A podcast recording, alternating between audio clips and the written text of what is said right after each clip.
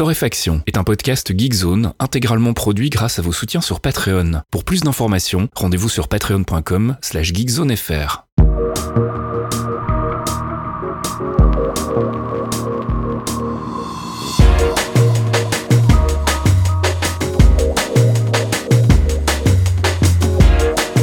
Bonjour Geekzone et bienvenue dans ce 180e épisode de Torréfaction. On se retrouve comme toutes les semaines le jeudi soir pour les abonnés Patreon, le vendredi matin pour les gens normaux avec notre petite sélection de l'actu. On couvre le gaming, la culture, la tech et les applications aussi de temps en temps quand il y en a des intéressantes. Et je fais ça avec mon ami Caféine. Bonjour Caf. Ah oui, bonjour Monsieur Fasquier Comment va bien? Bah écoute, comment, euh, ça, comment va bien? Moi, je goûte, ça va bien. Non, t'as raison, on, fait, on va pas se faire chier avec le français. Hein, c'est ça, non, on n'est pas là pour ça. Non, non, non, on va faire des trucs. Euh, si les gens comprennent, c'est bon, hein Ok. comment ça va donc? Eh ben écoute, ça va bien. On a des petits problèmes de bugs sur notre Patreon pour les gens qui téléchargent notre podcast et on va essayer Ouais. de les régler. Et euh, pour ça, on a besoin de leur aide et tu vas nous expliquer tout ça. Ouais, on a en fait un, un bug très euh, très étrange qui fait que quand on télécharge l'épisode euh, euh, Sur Patreon, on a un fichier qui est euh, renommé en 1.mp3, alors ce qui est un peu relou évidemment. Le truc le plus relou, c'est que ça ne le fait pas chez tout le monde et ça ne le fait pas sur tous les comptes Patreon. Donc euh, manifestement, le problème va être compliqué à identifier. Donc on est en contact avec les gens de Patreon en ce moment pour essayer de voir d'où ça vient et on aurait besoin en fait, si vous êtes abonné, euh, tout simplement que vous regardiez vers quel lien pointe en fait le fichier MP3 du dernier épisode de Torréfaction. Donc en passant votre souris dessus, normalement ça doit s'afficher en bas. Vous notez le lien complet, vous m'envoyez ça avec euh, la version de votre browser euh, et l'OS. Euh, vous envoyez ça à fastkill@geekzone.fr et comme ça, moi je vais essayer de recenser un maximum de retours, envoyer tout ça aux gens de Patreon pour qu'ils se démerdent et qu'ils règlent une bonne fois pour tout ce problème qui n'est pas dramatique, mais je comprends que ça trigger les OCD de certains. Et moi, je pense qu'en plus, c'est une très bonne idée. Regarde, ça fait un jeu. Si vous n'êtes pas abonné, abonnez-vous pour nous Voilà. aider à débugger. Qu'est-ce que t'es malin quand même. hein. Trop fort en marketing, moi. Nous, on fait de la gamification du bug. C'est ça. Allez, on va passer côté euh, vrai gaming cette fois-ci avec euh, le corps de- du podcast et euh, donc nos news avec d'abord le Capcom Arcade Stadium. Ouais, alors du vrai gaming, euh, là, on est dans l'histoire, tu vois, c'est différent. Le Capcom Arcade Stadium, je crois que je l'avais annoncé vite fait, mais je ne pouvais pas en parler la semaine dernière car il y avait un gros NDA euh, qui, m'en empêchait, mais j'avais déjà commencé à jouer avec la bestiole.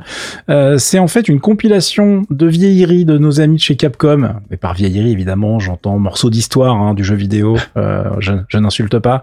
Et c'est une compilation assez intéressante parce qu'elle est plutôt bien faite techniquement. Alors qu'est-ce qu'il y a dedans? J'explique vite fait. Déjà, le premier truc à savoir pour les gens qui sont en mode pince, c'est que 1943 est gratos, donc vous pouvez aller télécharger ça, le récupérer et tester euh, bah, l'interface et la qualité de l'émulation avec ce titre-là. Et contrairement à la version Switch, Ghost and Goblins en version gratos, euh, bah, c'est pas apparemment à l'ordre du jour sur PC. Donc désolé, euh, c'est en plus, je le précise, il fallait pas confondre à l'époque, j'en avais déjà parlé au mois de février, il me semble, c'est qu'en fait, il y a aussi Ghost and Goblins Resurrection qui sort.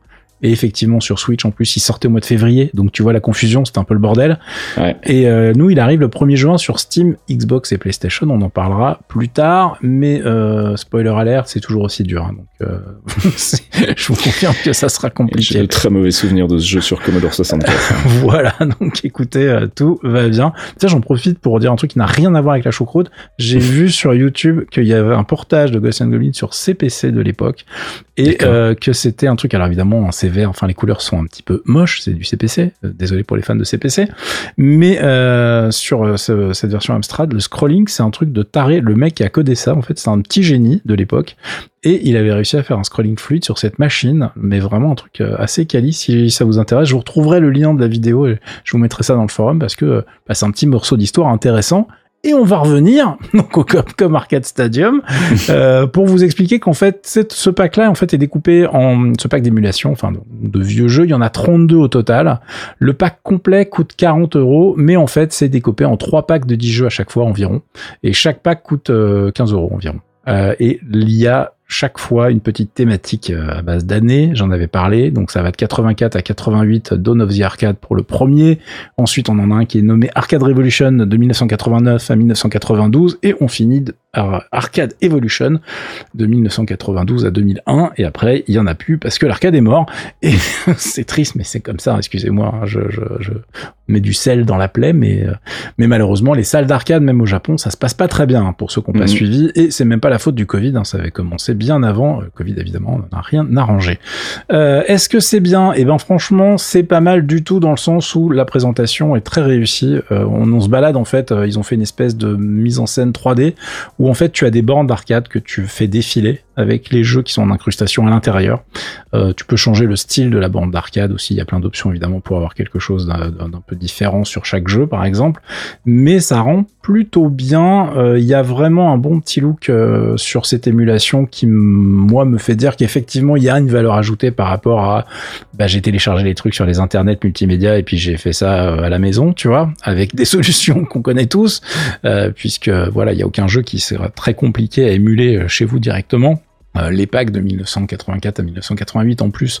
C'est vraiment pour les passionnés euh, d'histoire parce que euh, il y a Ghosts and Ghosts, il y a Bionic Commando, il y a du Forgotten Worlds. Enfin bon, je suis pas persuadé que vous ayez tous envie de rejouer à Vulgus ou à Pirachi Maru. Euh, donc il y a quelques trucs qui sont un petit peu pénibles dans la compilation, c'est qu'il y a quand même pas mal de Street Fighter, hein, différentes versions. Il y en a certains, on pouvait s'en passer, c'était pas obligé. Et puis il y a des morceaux d'histoire qui sont pas forcément présents, mais alors en fonction de vos goûts et de vos vraiment de vos marottes et des styles de jeu que vous aimez, de toute façon, on n'aura pas les mêmes choix, on va dire. Euh, ils ont bien été obligés de couper la poire en deux. Euh, ça reste une compilation de qualité. Euh, encore une fois, comme toutes les compilations du genre, oui, on peut les émuler avec des solutions gratuites, même si ce n'est pas tout à fait légal, n'est-ce pas? Mais là, dans le cadre de ce pack-là, vous avez vraiment une interface sympa. Ils ont rajouté des fonctions de sauvegarde, ils ont rajouté des fonctions de rewind. Tu te rappelles Prince of Persia? Ouais no. Et ben là tu peux faire la même chose en fait. Tu peux revenir sur un jeu où tu viens de te rater, sur un saut, etc. Tu peux revenir en arrière avec une gâchette. Euh, c'est vachement pratique, c'est très bien implémenté. Tu peux changer la vitesse, tu peux changer les filtres. Euh, il y, a, y a vraiment beaucoup beaucoup d'options qui ont été rajoutées. Pour moi, ça vaut les 40 balles si vous n'avez pas envie de vous prendre la tête. Vous installez le truc, ça marche. C'est une bonne nouvelle en tout cas pour les, les fans de Capcom et les fans de rétro. Et puis on reparle de Solasta Crown of the Magister. Oui, parce que la version 1.0 est sortie, les amis. Alors on en avait parlé sur euh, le podcast, on en avait parlé sur euh, le site plusieurs fois. Euh, pour ceux qui ont complètement zappé tout ça, je vous ai linké déjà la page du jeu, je vous ai linké le trailer de la version 1.0 qui vient de sortir. le jeu lui-même est disponible sur Steam, GOG Games Planet Humble Store, le Microsoft Store dans le Xbox Game Pass PC. Donc évidemment, si vous êtes abonné, bah, c'est le moment d'aller tester ça. Et du coup, c'est un titre euh, d'Heroic Fantasy, basé sur Donjons et Dragons, euh, qui est créé par un studio qui s'appelle Tactical Games, qui est fondé par Mathieu Girard, qui est un ex d'Amplitude. Euh, et c'est un titre qui était assez attendu par les fans, puisque c'est vraiment un jeu, euh, c'est un RPG à la base. En tout cas, c'était vendu comme un RPG, je vais y revenir. Vous allez voir une petite, une petite ruse. c'est un RPG basé sur les règles de Donjons et Dragons de base, les vrais. Euh, alors attention, pas les règles avancées, ils ont pas les licences, les licences chez Donjons et Dragons, c'est un bordel. donc ils ont pas tout, euh, donc ils ont été obligés de se contenter d'un pack euh, un peu basique, on va dire mais qui n'impacte pas le jeu tant que ça, et qui bah, fait bien plaisir aux gens parce que malgré le fait qu'un certain Baldur's Gate 3 euh, ait été annoncé dans la foulée, euh, c'est pas du tout le, la même musique en fait. Alors je vous explique. Déjà, je précise un truc, c'est que ce titre euh, est euh, développé par 18 personnes à la base. Donc vous attendez pas à une résolution incroyable. Ils avaient fait un Kickstarter qui avait levé 240 000 euros. Donc euh, c'est voilà de quoi designer euh, une porte euh, sur euh, Star, Citizen. Je vois qu'on a pensé à la même chose au même moment.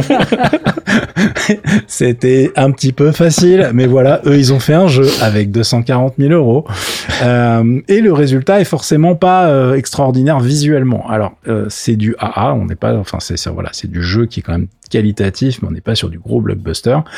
Il y a un truc qui choque quand on regarde la réalisation, c'est qu'effectivement les personnages sont quand même tous très moches c'est le design n'est pas fabuleux. Ils ont vraiment des visages qui, bref, c'est pas, ils sont pas beaux. Je, je peux pas vous arrondir les angles plus que ça. c'est vraiment pas très réussi. Les animations et les personnages sont pas ouf. En revanche, les décors et euh, tout l'environnement est très réussi.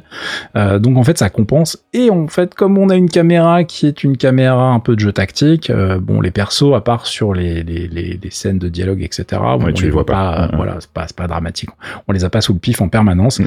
Donc ce n'est pas très grave. Et c'est là où c'est intéressant, c'est qu'en fait, contrairement à plein de RPG euh, où évidemment il y a plein de, de, de, de choix à faire qui vont faire évoluer le scénario, euh, qui vont vraiment modifier des choses, on est sur un jeu qui est très limité, je viens de le dire, hein, entre le, le budget et les 18 personnes. Vous vous doutez bien que les mecs ont pas fait des trucs avec des embranchements dans tous les sens. Donc on est sur un jeu extrêmement linéaire et le côté jeu de rôle, il est présent si tu veux, mais on est plus sur un jeu de combat tactique qu'un vrai jeu de rôle. Mhm. Euh, C'est-à-dire que le système de combat est très réussi, les bastons sont hyper sympas, mais le scénario c'est un peu la ligne droite. Et quoi qu'il arrive, bah, le but reste le même. Euh, et du coup, ça, ça ne va pas euh, changer. Alors évidemment, les fans de Donjons et Dragons vont râler parce que oui, l'alignement de vos personnages n'a pas un- une influence quelconque sur le scénar. Quoi qu'il arrive, il faudra aller buter les méchants et vous pouvez pas changer ça. C'est pas possible. En revanche, tu, tu vas avoir des répliques ou des choses entre les personnages qui vont un petit peu euh, changer. Donc, ils ont quand même pris le temps de faire ça, mais ça sera pas. euh, voilà, on n'est pas sur un jeu qui avait un budget de 12 millions. Euh, euh, voilà, il n'y a pas, y a pas à tortiller. Ils ont fait comme ils ont pu, et franchement, le résultat est très sympa. La bonne nouvelle, c'est que c'est disponible à 32 euros jusqu'au 2 juin. Si vous voulez vraiment supporter le studio, vous avez un supporter pack qui coûte 38 balles, euh, qui rajoute pas grand chose. On est vraiment dans le supporter pack. Voilà, vous voulez filer Mhm. quelques euros supplémentaires. Il y a des art packs et des effets sur les dés en plus, mais ça change rien au jeu lui-même. Enfin, c'est vraiment très anecdotique. Euh, mais bon, moi je pense que ça les vaut. Ça prend un 8 sur 10 chez Gamecult. J'ai linké le test dans le billet qui accompagne le podcast. Euh, et euh, bah moi je me régale, même si de temps en temps je fais des choix un petit peu, comment dirais-je, discutables dans mes combats. Je trouve l'interface très réussie et le fait de pouvoir en fait avoir un niveau de difficulté qui est très adapté, ça, ça, ça me permet d'être un petit peu, voilà, je, on va dire que j'ai mis le jeu à, à mon niveau. Ça faisait longtemps que j'avais pas fait du tactique sur certains trucs et des fois je ne pense pas vraiment. Tu vois, mon cerveau ne pense pas à certaines options et c'est vraiment stupide. Euh, mais euh, le truc aussi pour les fans à citer, c'est qu'il y a un éditeur de donjons euh, qui Ah, va cool, donner ça. une, euh, ouais, une durée de vie de ouf. Alors il n'y a pas de multi. Hein. Donc, achetez le jeu en masse et peut-être qu'un jour il y aura du multi. mais en attendant, c'est vraiment que du solo. Mais vous pouvez du coup vous faire vos aventures, partager les trucs, les filer à vos potes, etc. Donc vous pouvez quand même avoir une durée de vie assez impressionnante. Euh, moi, je suis assez euh, assez content de ce jeu. Donc euh, je pense que vous pouvez tenter votre chance. Allez, on passe du côté des apps et tu voulais qu'on parle d'un. Alors, je sais pas comment on prononce, c'est Azeprite. Ah, tu te démerdes. je sais pas. Je sais pas du tout si on dit Asprite, Azeprite, machin, c'est compliqué. Je ne sais pas. Alors, vous allez comprendre tout de suite pourquoi on ne sait pas de quoi on parle, parce qu'il s'agit d'un logiciel pour dessiner, et comme nous, on, est des grands artistes visuels, hein, n'est-ce pas Ah oui, oh là là. C'est un outil qu'on utilise tous les jours, et parfois même la nuit quand on dort. Euh, Azeprite, donc, qui est sorti en version 1.3 bêta 1. Donc voilà, c'est un outil qui permet en fait de créer euh, des sprites, hein, des petits, euh, des petits euh, personnages en fait en pixel art, aussi de créer Des des, décors, environnements, des décors, etc. Et de les animer. Donc visiblement, c'est un outil qui est quand même très prisé du côté des gens qui font du jeu vidéo justement. Et donc il est sorti là en version 1.3 euh, qui est récupérable directement sur le site. On vous linkera en fait le post euh, du forum qui euh, explique un peu tout ce qu'il y a de nouveau dans cette version bêta 1 et quand est-ce qu'on peut espérer une version euh, définitive euh, de cette euh, édition 1.3. Donc tu voulais rajouter quelque chose ou pas? Ça coûte 20 balles. Apparemment, les... tous les gens qui font du pixel art trouvent que c'est un outil de ouf. Mm. Moi, la vidéo me, me trouve en fait à chaque fois parce Ouais, qu'évidemment, comme vous l'aurez compris, on a deux mains gauches quand il s'agit de faire des trucs graphiques. Et euh, la vidéo, euh, les, je peux, on peut parler de bande-annonce. Hein. La bande-annonce de cette version, Ouais. elle me flingue tellement. C'est vraiment incroyable ce qu'ils arrivent à faire en changeant trois couleurs. Enfin, tu vois le truc se dessiner, tu fais mais qu'est-ce que c'est que ce pâté immonde? Ça zoom out, d'un coup tu comprends ce que le mec vient de dessiner et tu fais genre mais ça tue? Et euh, moi je suis assez admiratif. Donc voilà, je sais qu'il y a pas mal d'artistes en herbe chez nous. Euh, je voulais en parler. Ça a été d'ailleurs annoncé sur Discord ou le forum, je ne sais plus qui l'avait posté, mmh. mais merci à lui en tout cas. je ne me rappellerai pas du nom, donc je ne vais pas faire l'effort supplémentaire. mais en tout cas, le, pour 20 balles, l'outil a l'air vraiment assez incroyable. Allez faire Mumuse avec ça si ça vous intéresse. Et puis on reste dans les apps et on voulait remettre un petit coup de projecteur sur Edge. On essaye par tous les moyens de vous faire quitter Chrome en fait. Hein. donc on suit un peu le développement de Edge et visiblement bah, Microsoft ils sont chauds bouillants. Euh, là ils ont annoncé donc au Microsoft Build de, cette année que la prochaine version euh, de Edge qui devrait normalement sortir cette semaine si je dis pas de bêtises serait a priori le browser le plus rapide du marché. Alors attention sur Windows 10, on se calme Calf. Hein. On vient pas chercher Safari. Euh, donc les nouveautés a priori donc un démarrage plus rapide de 41%, c'est excessivement précis. Un concept de sleeping tabs en fait c'est des tabs qui se mettent en veille à partir du moment où tu les utilises pas et qui libèrent donc des ressources sur les, les, onglets inactifs. Et euh, il développe aussi en parallèle de, de, tout ça un mode performance. Alors on n'a pas beaucoup d'infos pour le moment sur ce mode performance, euh, si ce n'est qui permettra d'avoir une meilleure gestion de la RAM, du CPU, de la batterie, etc. Et c'est actuellement en test. Et à côté de ça, bah, ils continuent d'être très actifs en fait sur le développement de Chromium. Ils ont bien insisté là-dessus. Euh, ils revendiquent 5300 commits, je crois, sur euh, la branche de développement Chromium. donc ils ont bien aidé Google visiblement à améliorer notamment sa gestion des onglets. Donc tout le monde y gagne. Donc voilà, surveillez Edge. Hein, si vous cherchez une alternative à Chrome, que vous n'avez pas été convaincu par Vivaldi ou Opera, bah, jetez peut-être un coup d'œil sur Edge. Il est, euh, il est vraiment en train de, bien bouger, le petit browser là de Microsoft. Ça nous change de l'histoire d'Internet Explorer, hein, on va pas se mentir. C'est vrai.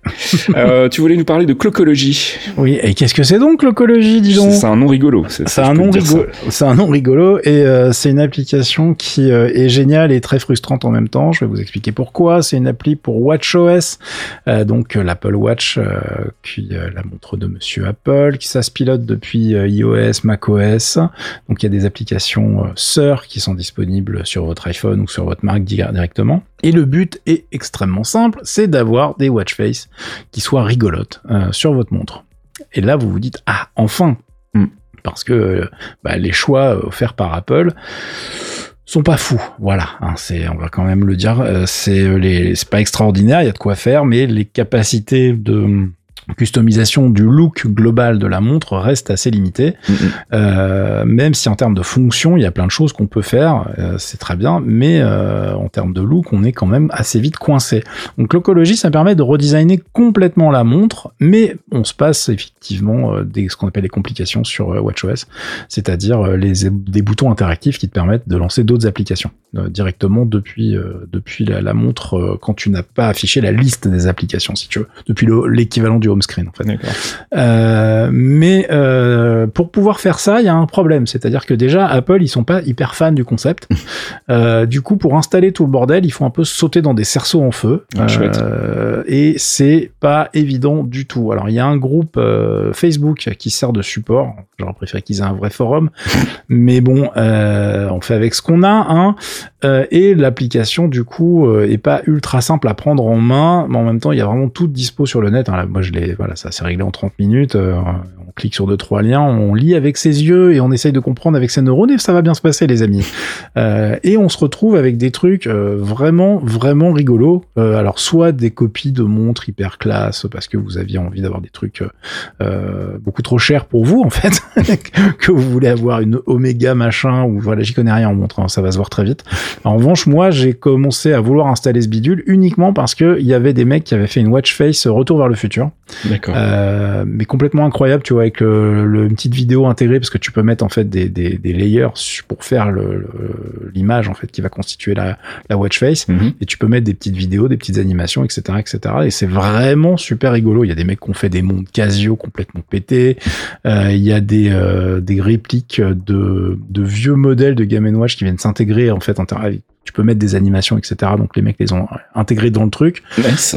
Et t'as vraiment, voilà, ça a une bonne petite tête. Euh, faudrait dire que je pense à vous intégrer euh, dans le billet qui accompagne le podcast euh, la fameuse euh, le tweet en fait qui m'a fait qui m'a fait installer ce truc-là parce que c'est pas nouveau, hein, ça vient, c'est ça a évolué récemment, mais le, le produit existe depuis un petit moment. Mhm. et ils ont sorti une version un peu dépoussiérée, le 7, enfin une, version stable, on va dire le 7 mai, donc c'est pas non plus très vieux. Et évidemment, vous allez me dire, mais combien ça coûte? Alors en fait, moi je le, Avec la version gratuite, vous pouvez complètement euh, utiliser le produit, il y a aucun souci. Euh, ils ont pas fait d'imitation d'enfoiré du style pas possible de synchroniser si tu payes pas. Donc, euh, de ce côté-là, il n'y a pas de souci. On peut envoyer euh, depuis son téléphone les watch face sur la montre, etc. De toute façon, sinon ça marcherait pas, donc ce serait un petit peu bête. En revanche, il y a un abo premium à 21 balles par an euh, qui permet euh, deux trois trucs et le plus limitant euh, dans l'utilisation de tous les jours, c'est l'accès en fait à, une, à la météo. Mhm. Ils ont en fait intégré un service météo hyper précis et celui-là ils te le font payer évidemment puisque ils voudraient quand même gagner de l'argent avec leurs produits. Bah oui. Voilà. Et euh, pourquoi je vous en parle? Parce que bon, tu vois, c'est quand même pas l'appli euh, ultra euh, du siècle ou complètement. Non, mais on aime bien bidouiller nos interfaces Alors et tout. voilà, ça fait marrer, mais ça me permet de faire un petit coup de gueule aussi et de dire que vraiment, franchement, Apple, il est temps en 2021 de lâcher la bride aux gens sur euh, WatchOS et de nous laisser faire des watch face comme on veut, parce que tout le monde n'a pas envie de ce que vous avez décidé qui était joli en fait. Et si on veut des trucs moches, laissez-nous mettre des trucs moches. Euh, je pense qu'en plus, c'est vraiment euh, le problème numéro un pour plein de gens en fait qui trouvent que c'est très limité très vite. Et même si tu as toute une frange qui ne customisera jamais euh, sa montre, je veux dire, il y a des gens qui changent même pas la, la sonnerie de base de son téléphone, hein, on, on- on le sait. Euh, à partir du moment où tu fais la démarche d'acheter une Apple Watch et euh, de t'intéresser un peu à l'écosystème, bah tu, tu veux quand même pouvoir faire ce que tu veux avec. Et ça serait bien qu'on soit pas obligé de passer par ce genre d'application pour y arriver. Ça serait assez sympa. Donc euh, j'espère qu'un jour ils vont se réveiller et qu'ils vont un peu lâcher la bride là-dessus et qu'en plus ils vont pas nous présenter les nouvelles watch, enfin les nouvelles euh, watch face euh, dans les conférences. Genre c'est révolutionnaire, on vous a rajouté trois watch face. Ouais, Parce qu'en ouais. fait, si vous nous laissez le faire, les gars, vous allez voir. C'est pas trois qu'il y en aura. la première semaine, ça va être n'importe quoi. Donc, euh, si vous êtes frustré, vous pouvez installer ça. C'est rigolo. Ça a pas l'air de bouffer la batterie tant que ça. Euh, et puis sur le forum Facebook, en fait, vous allez en récupérer plein. Vous pouvez les télécharger. En fait, les gens partagent des liens. Alors, c'est des liens Dropbox, des liens Box, etc. Mm.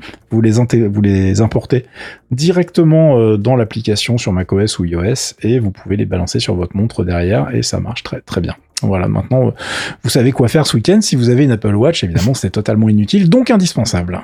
Allez, on passe du côté de la culture et tu voulais nous parler de Taimin, c'est ça? Oui, c'est bien, tu l'as bien prononcé. Il y a des gens qui étaient qui croyaient qu'ils y avaient échappé la semaine dernière, mais je vous avais prévenu euh, si vous avez suivi mon compte Twitter, je savais que j'allais en reparler cette semaine parce que la semaine dernière on était très très long, donc euh, voilà. Il a fallu faire des choix. Euh, Taemin, c'est un artiste que j'aime beaucoup dans le petit monde de la K-pop, euh, qui euh, est un mec qui a quand même euh, démarré sa carrière à 14 ans. Donc il a un petit peu de bouteille là, tu vois, il part au service militaire, mais t'as l'impression qu'il a eu 12 vies déjà. et et, euh, cette année, je sais pas à quel moment il a dormi, parce qu'en fait, à la base, il fait partie d'un groupe qui s'appelle Shiny. À côté de ça, il a une carrière solo où il a quand même sorti trois euh, albums hippies en fonction de votre définition d'album, hein, voilà. Et il fait aussi partie d'un groupe qui s'appelle Super M, qui est en fait euh, les Avengers, chez, euh, dans la dans l'agence où il bosse en fait. C'est trop ça en plus. Ils ont pris euh, ils ont pris des, des membres hyper populaires de plusieurs groupes et ils ont fait un super groupe qui s'appelle Super M parce que les mecs ont pas d'imagination. Mais oui, parce que la boîte s'appelle SM Entertainment. Vous voyez ce qu'ils ont fait là? Super Mm. M SM. Ok, d'accord, très bien.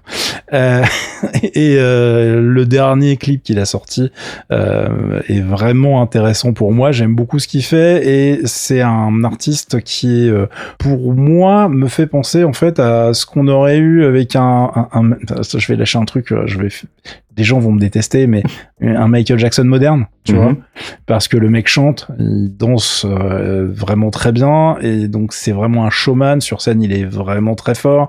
Et derrière, il a maintenant suffisamment de bouteilles pour pas être euh, un artiste à qui on dit tiens chante ça et démerde-toi. C'est-à-dire que c'est lui qui choisit ses concepts, c'est lui qui décide de faire euh, telle ou telle chanson, c'est lui qui veut, euh, qui décide de la direction artistique de ses clips, etc. Et ça donne des trucs assez intéressants ou des fois complètement what the fuck qui m'ont beaucoup fait rire puisque pour l'anecdote, il a quand même fait un de ses derniers clips l'année dernière sur la mairie d'Anières, Ok.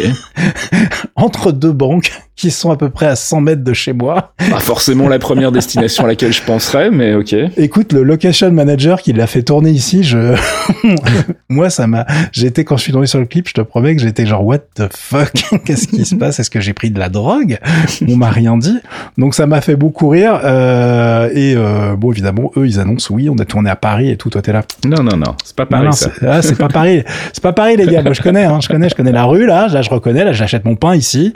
Donc, euh, j'étais mort de rire. Donc, euh, évidemment, ça ne plairait pas à tout le monde. Il a une discographie qui est très éclectique. Euh, moi, j'aime beaucoup ce qu'il fait depuis deux ans, on va dire, et ce qu'il a fait début de, dans les années 2010 et suivantes avec son groupe Shiny justement. Super M, c'est très particulier, c'est très commercial et franchement, voilà vous y allez, mais je vous accompagnerai pas forcément. et le résultat est assez intéressant. Donc voilà. Est-ce qu'on leur met un extrait, Fasque Écoute, si tu, si tu me fournis ça, on peut mettre un petit extrait. Voilà, mais écoutez, euh, on va vous mettre un petit extrait de Advice, euh, le dernier, euh, son dernier morceau. Et, et puis si vous n'êtes pas content, c'est pareil, vous pouvez venir m'insulter sur le forum ou directement dès le jeudi soir sur notre Patreon. Moi, ça me fait plaisir.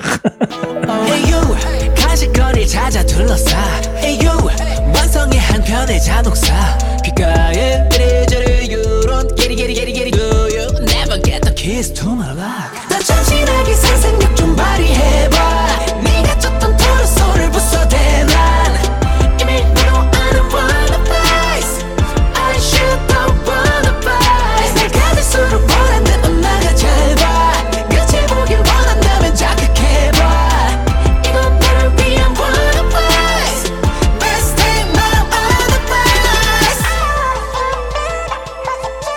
Advice donc de Taemin, voilà, il y a beaucoup de piano, je vous ai mis un truc calme, tout va bien.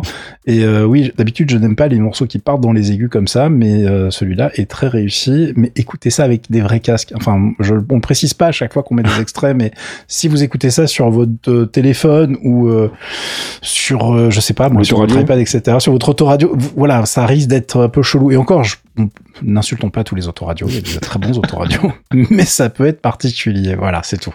Allez, on continue dans la culture. Je voulais vous parler de Street Gang. Uh, Street Gang, c'est un documentaire sur l'histoire de Sesame Street. Est-ce que tu ah te oui, souviens là, on change Sesame Street Ah oui, carrément, oui.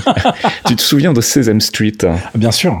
Alors, Bien à sûr. pas confondre évidemment avec Un rue Sésame, qui était euh, en France une adaptation. En fait, c'était pas la même chose que ce qu'ils avaient aux États-Unis.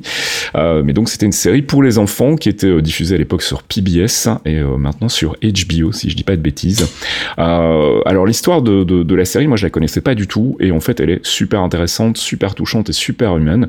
En gros, ça part d'un constat qui est fait à la fin des années 60, qui est que bah, les, les gosses passent beaucoup trop de temps devant la télé déjà à l'époque, euh, et qu'en plus à l'époque, dans les émissions pour enfants, il y a absolument aucune régulation de la pub, donc ils sont bombardés en permanence de pubs pour dire euh, va dire à maman qu'il faut acheter telle marque de lessive. Enfin, c'est vraiment ultra manipulateur. Et donc il y a une nana en fait qui s'appelle John Gans Cooney, qui est une qui est l'initiatrice du projet en fait, qui se dit mais en fait ils sont tout le temps devant la télé, est-ce qu'on pourrait pas se servir de ce temps-là pour leur apprendre des trucs plutôt? Ce qui est quand même une démarche assez noble. Pas complètement con, oui. Voilà, donc il y a une vraie volonté sincère de la part de, des créateurs du projet de, de, faire quelque chose qui va captiver les enfants, mais pour les éduquer.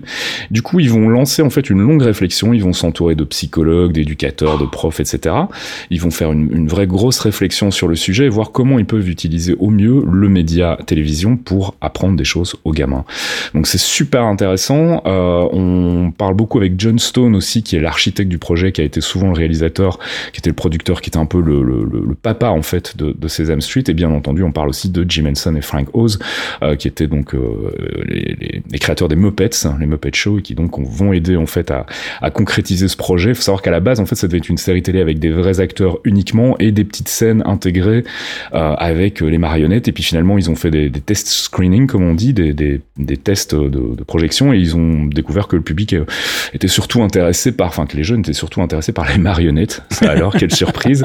Donc ils ont décidé, décidé d'intégrer les deux en fait et de mettre ça finalement dans un cadre urbain, dans une rue, parce que l'autre volonté euh, du projet, c'était aussi de s'adresser en fait aux, aux, enfants qui étaient euh, dans les minorités, dans des milieux un peu défavorisés, qui n'avaient pas forcément accès à une éducation de qualité. Donc il y a un vrai, euh, une vraie entreprise humaine derrière derrière ce projet. Donc c'est super intéressant. Euh, il y a deux moments où moi j'ai vraiment versé ma larme. Il y a un, moment où il parle évidemment du décès de Will Lee, qui était l'acteur qui incarnait le personnage de Mr. Hooper, euh, qui est décédé dans la vraie vie. Et donc forcément, quand ils ont repris la série par la suite, bah, il a fallu... Euh, ils se sont posé la question de savoir ce qu'ils allaient faire par rapport à cette information. Et très intelligemment, ils se sont dit, bah, c'est l'occasion euh, rêvée pour apprendre la notion de la mort aux enfants et leur expliquer que voilà, c'est quelque chose de définitif, mais que c'est pas grave et que c'est normal d'être triste. Et c'est vraiment super, super bien amené. Donc voilà, si ça vous intéresse et si vous êtes en manque de foi en l'humanité en ce moment, je vous conseille vraiment de regarder. Street Gang, How We Got to Sesame Street. Donc c'est disponible a priori, si je ne dis pas de bêtises, euh, sur Prime aux États-Unis. Donc sans doute bientôt chez nous euh, sur Amazon aussi. Sinon, bah, vous appelez Bob VHS, hein, vous connaissez la rengaine. Euh, je voulais vous parler de musique aussi avec du David Bowie, mais du David Bowie un peu spécial, puisque ce sont des reprises jazz. Oula. Euh, de David Bowie. Non mais alors c'est du jazz accessible, hein. on n'est pas on n'est pas dans les trucs complètement barrés. c'est une réédition CD en fait d'une compilation qui était déjà sortie l'année dernière, fin 2020 en décembre si je dis pas de bêtises, mais qui était disponible que en vinyle, hein, qui ressort donc ici en CD avec des morceaux bonus et euh, bah, comme son titre l'indique, hein, c'est une compilation donc de reprises jazz de morceaux de Bowie euh, avec quelques noms de la scène contemporaine qui est une scène que moi je connais pas tellement bien, mais a priori donc ce sont quand même pas des amateurs qui sont sur la compilation il y a Boran Z, un Delta Saxophone Quartet, il y a le saxophoniste français Frank Wolf, et il y a aussi une reprise de Karen Anne. Je vous propose qu'on écoute un extrait, euh, Let's Dance, un classique de David Bowie repris ici par la pianiste et chanteuse canadienne Leila Bialy.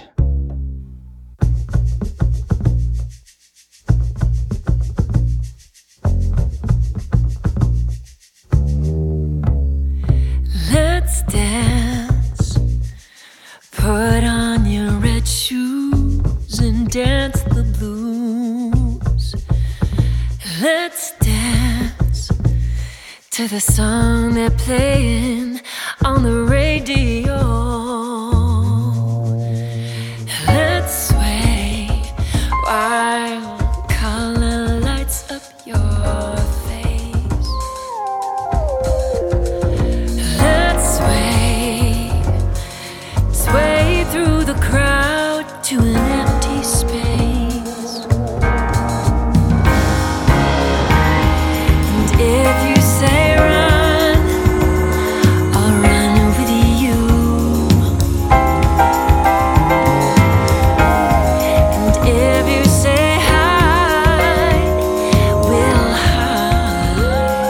Let's Dance, donc le classique de David Bowie repris par la pianiste et chanteuse canadienne Leila Bialy. Euh, c'est sur la compilation Bowie in Jazz que je vous invite donc à aller écouter. Et puis toi, tu voulais nous parler d'Amazon qui a euh, fait une grosse crise de nom nom là. Ouais, ils ont fait un petit côté, euh, un petit, un petit, un petit achat. Tu sais, hein. le mec s'est levé ce matin, il s'est dit tiens, si j'achetais MGM, ça va bien se passer. donc effectivement, Amazon vient de s'offrir la MGM pour 8,48 milliards de dollars, si je ne dis pas de bêtises. Oui. Mm c'est ça. En revanche, c'est le studio, hein, donc uniquement la partie studio MGM, parce que MGM c'est un conglomérat de plein de trucs, mais eux ils ont juste racheté le studio. Oui, parce que le studio pour pouvoir faire euh, des contenus pour le Prime Vidéo, tu vois, mhm. au hasard. En tout cas, c'est ce que tout le monde a compris. Euh, euh, pour ceux qui connaissent pas trop le Cinoche, c'est quelques licences MGM, tu vois. Il y a quand même euh, des choses intéressantes chez eux. Il y a des petits films euh, indépendants euh, qu'on ne connaît pas trop, genre Basic Instinct, Creed. Ils ont la licence James Bond. ils ont vraiment beaucoup, beaucoup, beaucoup de ils choses. Ont la licence Tomb Raider aussi. Ouais, trop bien. Encore un nouveau reboot à venir. Ah bah écoute, et c'est pas le dernier, t'es pas le pire film du genre que j'ai vu. Hein. Franchement, j'ai vu largement pire depuis. donc évidemment, il y a plein plein de choses qui vont pouvoir rajouter si ça se passe bien au, euh, au catalogue de Prime Video, euh, ça serait bien qu'ils en profitent pour euh, mettre des gens sur l'interface aussi, puisque c'est toujours autant immonde. Euh, On peut rêver. Voilà, non, ça serait bien. Et puis évidemment, du coup, ils ont quand même un petit problème, c'est que cet achat ne les aide pas dans leur, comment dirais-je, dans leur grande aventure avec les services antitrust américains, ouais, ouais, bah qui sont en, ce moment assez vénères et ça va pas s'arranger a priori. Mm. Donc, euh, écoutez, on va suivre ça de très près, mais en tout cas, normalement, ça devrait se faire. On va voir ce que ça donne à, terme, mais bon, euh, là, normalement, c'est entériné. Moi, ce que j'attends de voir, c'est est-ce qu'on va enfin avoir des choses intéressantes régulièrement, parce qu'il y a plein de trucs intéressants, mais épisodiquement, j'ai envie de dire, chez, euh, Prime Video. Ils ont moins un flot constant que d'autres services par abonnement. Donc, euh, même si ça s'améliore, et encore une fois, hein, je, râle beaucoup, mais l'interface est vraiment pour moi leur gros point faible, et ça serait très très bien qu'ils s'en préoccupent rapidement. Ouais, et qu'ils mettent un petit peu aussi euh, des milliards de dollars de ce côté-là. Puis on passe du côté de la tech pour terminer ce 180e épisode de Torréfaction avec la rumeur du moment concernant Steam qui lance une console de jeu. Ah, c'est la rumeur, hein. attention, oulala, oulala, on sort ses pincettes en adamantium les mecs. Hein. Euh, c'est effectivement euh, des trucs qui ont été repris un peu partout, c'est une rumeur qui vient de chez Ars Technica à la base, euh, qui concerne en fait un plan de chez Monsieur Valve pour nous faire une console un peu en forme de Switch, mm. mais avec un portable PC à la place évidemment de la console de Nintendo, mhm. euh, avec un écran tactile, des manettes sur les côtés, bref un, un form factor qu'on connaît euh, maintenant très bien. Euh, vous allez me dire oui mais ça existe déjà, il y a plein de bidules chinois qui sont achetables, oui très bien, mais euh, là on est à l'étape d'après, j'ai envie de vous dire en termes d'intégration et de matos, ils n'ont pas les mêmes moyens et les mêmes ambitions Valve que le constructeur chinois classique on va dire. Mhm. les rumeurs pour l'instant sont extrêmement parcellaires, ça fait uniquement euh, référence à une console qui serait sous Linux, donc déjà ça va limiter euh, les jeux qui vont être compatibles avec euh, la bestiole. C'est Linux ou SteamOS du coup? Non, non, SteamOS c'est basé sur Linux, donc mais mm. pour l'instant les mecs annoncent Linux, mais je, je pense qu'ils veulent dire SteamOS en fait. D'accord. Hein, non, parce que je, sais pas du tout où on est l'OS de Steam en fait. donc, Dans le mur à peu près. c'est ça, oui, c'est pour ça que je me dis tiens, il existe toujours. Hein. non, mais parce qu'effectivement les Steambox sont quand même très décédés depuis un petit moment. c'est pas trop le truc qui est poussé euh, par Steam. Hein, c'est bah, évidemment euh, rangé au placard, même si officiellement c'est euh, ça. Ils ont jamais dit que c'était mort, tu vois. Ça, fait ça fait tâche sur le CV. mais on n'a aucune information sur le hardware, sur le prix, sur quand est-ce que ça sort, etc. C'est juste un faisceau de présomption qui démarre, enfin, avec deux trucs qui font que c'est quasiment confirmé. D'un côté, des petites indiscrétions dans le code de Steam de la dernière version de Steam. Un grand classique. Voilà, qui, qui ont été repérés par SteamDB. Et de l'autre côté, euh, il y a Monsieur Game Noels qui a pas été d'une finesse extrême pendant une conférence en Nouvelle-Zélande il y a pas longtemps là, euh, devant des élèves je crois, euh, et qui a balancé une info comme quoi ils allaient travailler sur un nouveau truc, que voilà, oh là là, vous y attendez pas du tout. Bon, euh, un plus un, hein, tu vois. les gens commençaient à faire dit long, ça serait pas ce truc-là. Mhm. Et apparemment, il y a eu d'autres indiscrétions. Donc, je vous ai linké le papier qui est à l'origine de tous les autres articles, puisque c'est euh, un truc qui est sorti le 25 mai chez Ars Technica. C'est eux qui avaient euh, l'info en premier, a priori. Hein. En tout cas, c'est eux qui ont titré le gros exclusif machin Connaissant Ars Technica, s'ils sont permis ça, c'est que c'était le oui, cas. c'est qu'ils sont sur deux, ouais. Voilà. Euh, maintenant, pour tout le reste, eh ben, il n'y a plus qu'à attendre. Vous savez que d'habitude, on couvre pas trop les rumeurs, etc. Mais bon, hein, je me suis dit là, pour une fois, on va en parler, on va voir ce que ça donne. Et puis, euh, je suis sûr que comme ça, vous irez, vous pouvez vous lâcher, faire votre petite théorie crafting sur le forum, comme vous savez faire. Je pense qu'on va bien se marrer. Euh, voilà, mène l'enquête. Hein. Voilà, vous pouvez dessiner votre console vous-même avec iSprite. non, parce que nous, on n'ira pas. Hein.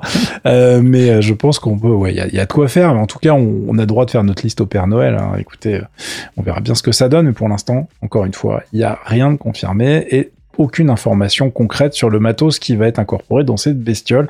Il n'y a plus qu'à attendre tranquillement, comme d'habitude.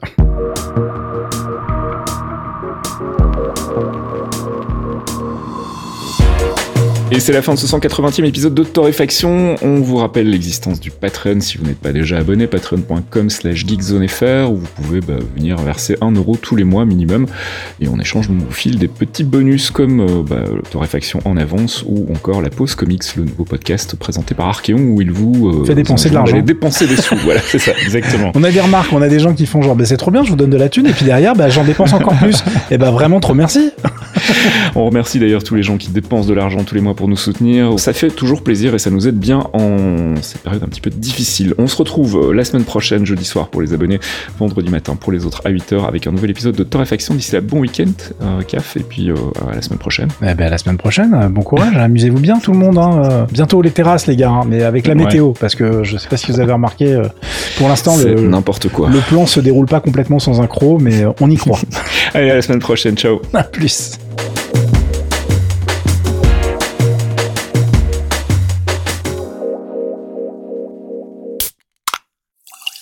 Un podcast signé Faskill. Faskill.com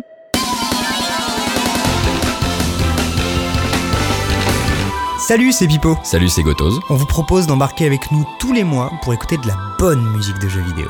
Du récent ou du rétro, de la console ou du PC. Tant que ça sonne, ça nous va. Des thématiques, de l'actu, des reprises et des invités. Le tout enrobé d'anecdotes. Pendant deux heures, on passe la musique de vos jeux préférés. Et on s'intéresse à ceux qui la font.